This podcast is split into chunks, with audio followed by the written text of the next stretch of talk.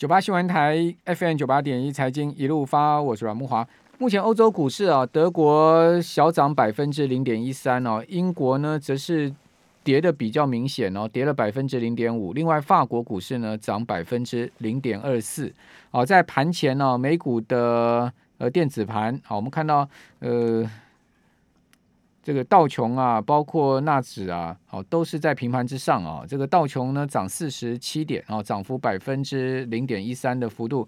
然后呃，纳指呢则是涨了百分之零点一五啊。这个 S M P 五百指数也差不多了啊。这个三大指数在盘前呢大体上都一个同步的走势啊，涨了百分之零点九，好，零点零九，好，这个标准普尔五百指数好，看起来美股应该有机会啊，这个延续昨天的涨势啊，但是呢在呃，美股周四的此前一个交易日，周三，好，就是因为这个 CPI 暴升啊，然后到六点二，好，这个创下三十一年来的这个消费者物价指数的新高纪录之后呢，哦，股票市场哦出现了单日压回，哦，那压回的幅度其实也并不是太大，哦，但是有些科技股跌得特别重，哦，比如说像是呃辉达啦，像是呃超维啦，这些先前涨很多的股票都出现了明显的呃四到六趴的压回。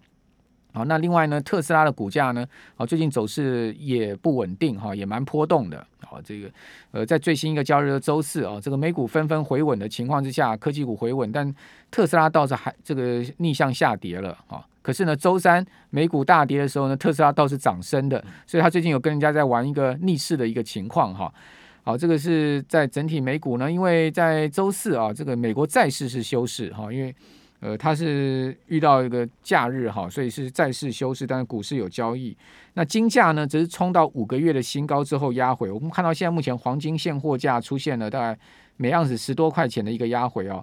呃，在最新的这个行情呢，是一万一千八百四十七块美元一盎司啊。这个呃，本波段曾经冲到一千八百六十块之上，好，也是反映这个周三 CPI 数字破表的一个呃通膨的这种直觉直接的一个资金的流动的一个反应哈。好，那这样子，美股现在目前看起来仍然是一个多方态势啊。这单日一个交易日回档完毕之后呢，就立马上攻啊啊！我们赶快来。呃，请教财经 V 快客 Vincent 在我们节目现场来谈一下美股中长线的一个可能的看法哈。好，Vincent 你好，哎，各位投资人大家好。好，那我们同时在脸书上直播啊，这个 News 九八官方粉丝团，好，大家可以上去呃看直播啊，也可以下载电台的 App。那我们每个节目呢，都会用电台 App 引导大家到习惯的平台上呃重看重听，好，或是说呢看直播。好，那呃 Vincent 你觉得美国这个通膨啊？嗯、哦，这个各方现在说法不一啦。哦，这个对主流说法都是暂时的。哦，说会消退。哦，明年就会渐渐消退。比如我看到呃高盛，哦，Goldman 他的看法说呢，哎，明年通膨大概会降到三趴以下。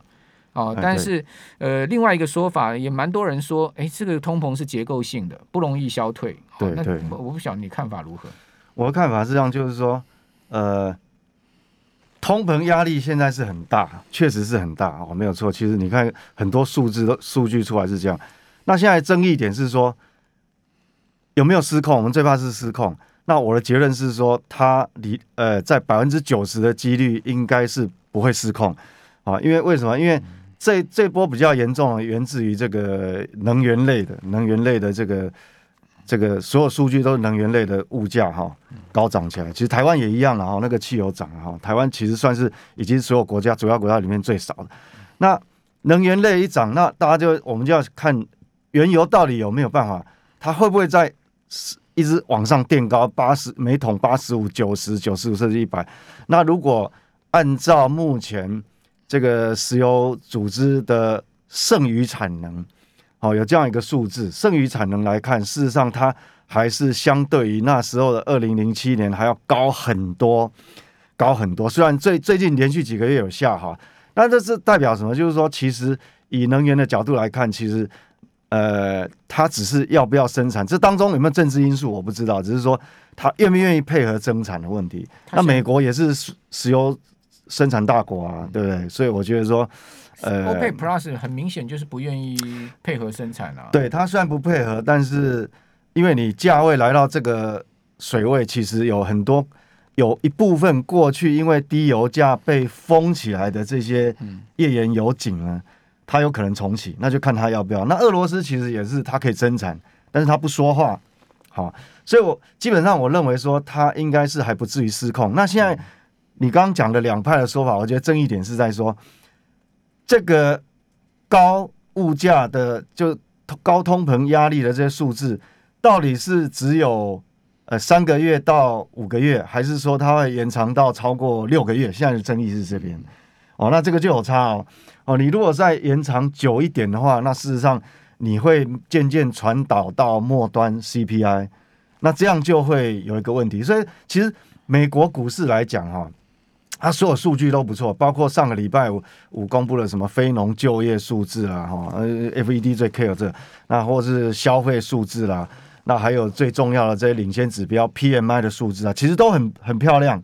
那财报公布出来也大部分都有预期，所以美股前一阵才会一一路创新高嘛，哈，一直创新高。那现在问题是出在说，我这边有提了一个中长期的隐忧哈，那它的隐忧是在什么地方？我这边呃有有。带来一个资料哈，那当然如果看得到这个字卡就看字卡，那没关系。听广播了，我还是跟各位报告一下，目前的隐忧就中长线呃短线没有问题，但中长线的隐忧是说，目前服务业的这个薪资年增率哈，新公布出来资料，呃，如果以制造业的话，它是在四点四八个百分点哈，那如果是服务业的这个哦红红色的是。哦，服务业的部分哈，哦，抱歉啊，红色的是制造业，然后蓝色的是服务业的部分。那服务业的这个年薪资年增率比较高，还高达五个百分点。那现在问题是出在刚木华哥讲的哈，就是说我们新公布出来美国 CPI 哈，它竟然是高达六点二，嗯，那这个会有一些问题。那即便你把它去掉食品、能源，哦，这个能源很重要，你把它去掉，它还是来到四点五哦。那这样就会出现一个问题，其实。你的薪资增长幅度表面上是看似很好，但是你可能会被这个通膨吃掉，造成你的实质所谓的实质购买力其实是没有增加。没错，对，那没有增加，那我们知道甚至是下降的。对，那所以甚至下降，那就问题来了。美国事实上它的 GDP 要往动能要往上增长，它是靠消费。对，那你在这种状况之下，你停留一两个月，那也许大家可能还可以忍受。那现在的争议点，美联储。好，官员有有两派嘛。好，那啊，市场上的分析师也是一样，就是说，现在争议是说，到底会这个高档高原期会维持多久？你若维持三个月，那大家没话讲，可能就通膨是暂时的。所以，FED 的公布的那个数字，明年掉下来，那那个是正确的。但是，万一一不小心，它是维持到六个月，甚至于超过哦，那那这股市压力就大了。所以，为什么你看哦？过去来讲，美元指数只要一转强，那黄金、白银一定掉下来。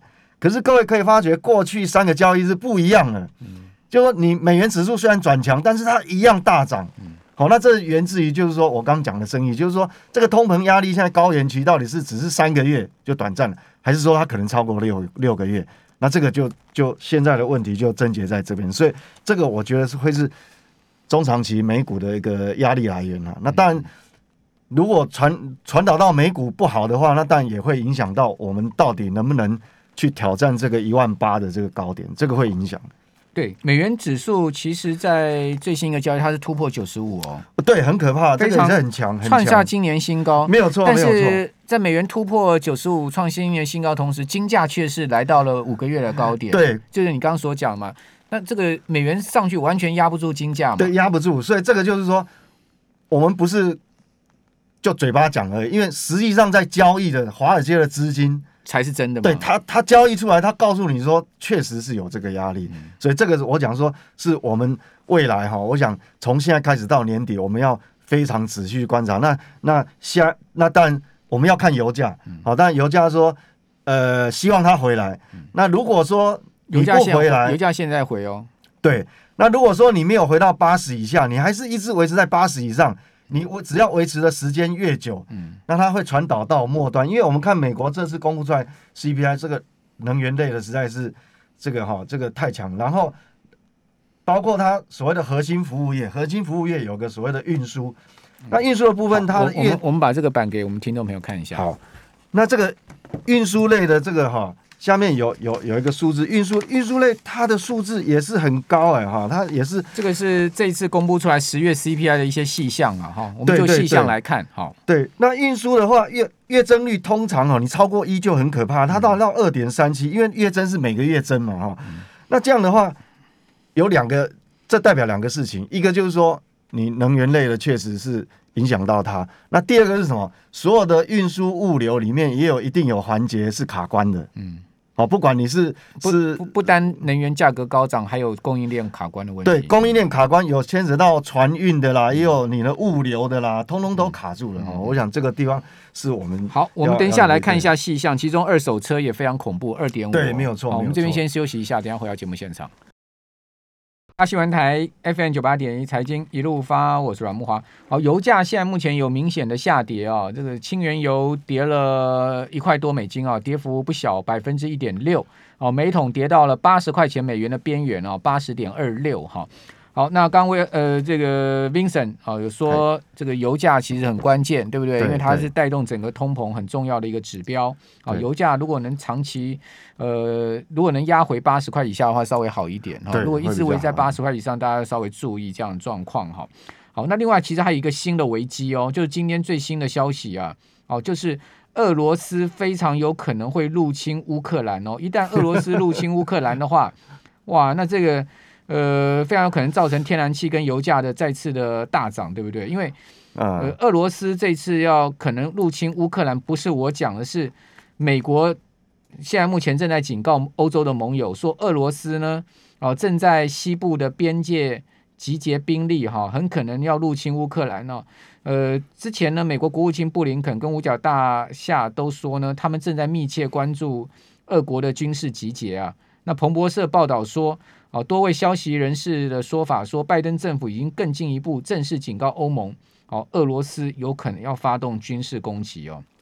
哦，那这个就不是我们能掌控的。对，当然不是我们能掌控。但如果说普京一旦这样搞的话，一这样这样这样这样干的话，哇，那呃，那这这就是欧洲要再爆发一场大战了。对啊，那这个就要看嘛，因为油价跟天然气涨的话，对谁比较有利？那只有对俄罗斯是最有利啊。对啊，对啊。那目前的看法是。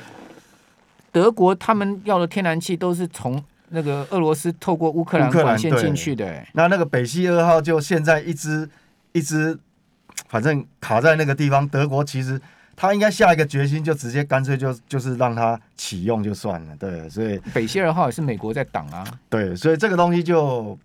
这这个也不是我们能够分析的出来，这变有政治了。对，对，所以这个是一个新的呃地呃地缘政治风险的变数了。对，哦、没有错，没有错。这个原物料价格。对对，所以所以这个那那当然就希望它不要发生任何呃尽量不要发生任何地缘冲突，好吧，否则全世界。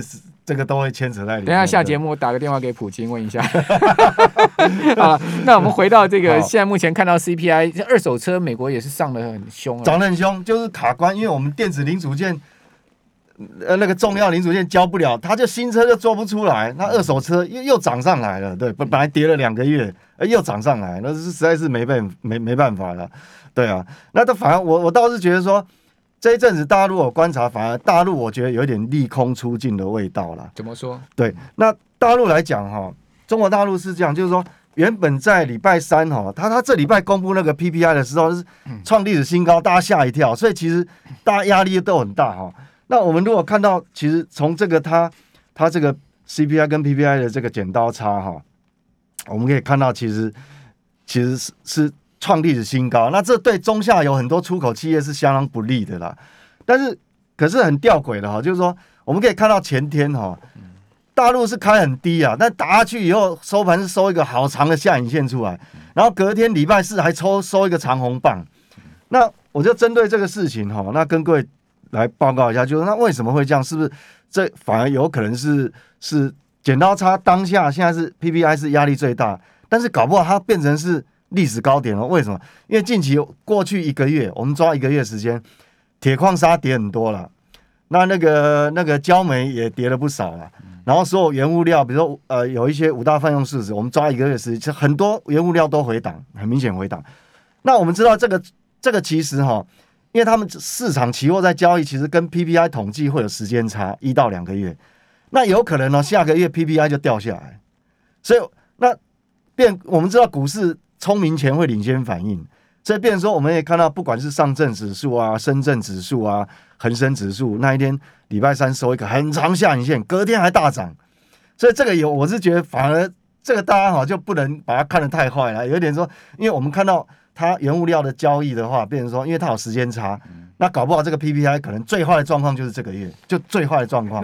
嗯，而且这个政治大会也开完了嘛，哈，这个十、嗯、十十九大的六中全会也要落幕了嘛，对，哦，习近平也获得了历史定位了嘛，呃，所以后面是不是股市就可以开始出现一些呃这个对，也许就是说对不对？对，就是说不管怎么样，也许会有一个反弹波，因为我讲嘛，他有可能全年都没表现呢、啊，对，因为他有可能最坏的状况就是 PPI 最最坏的状况就是这个月。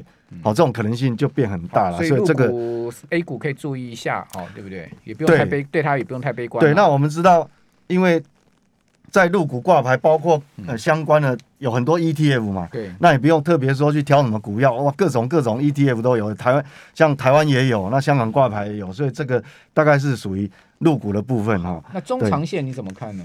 对，那中长线我是觉得是这样啦，各位认认为说，哦，这元宇宙最近大家炒翻天的是。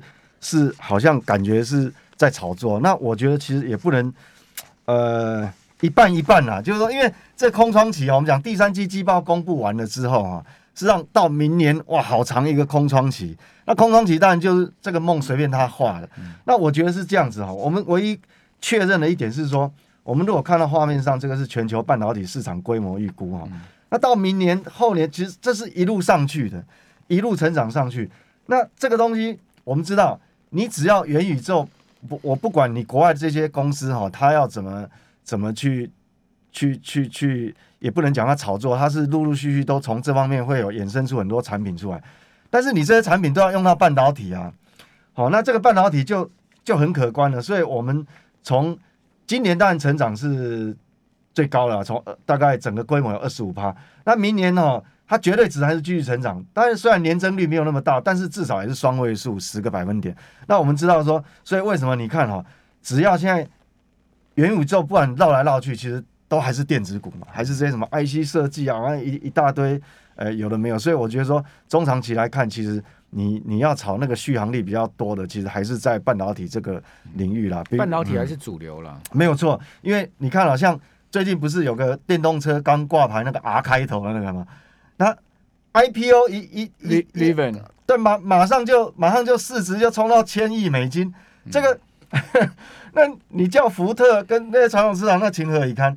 那另外一家比如说像那个挂牌稍微比较久的那个 C 开头叫什么啊？不是那 L 开头叫好呃 Lucy 是吧？Lucy 那昨天昨天涨二十帕是 Rivian 对，那 Lucy 它它的车子也也开始交货啦，所以所以它会一直。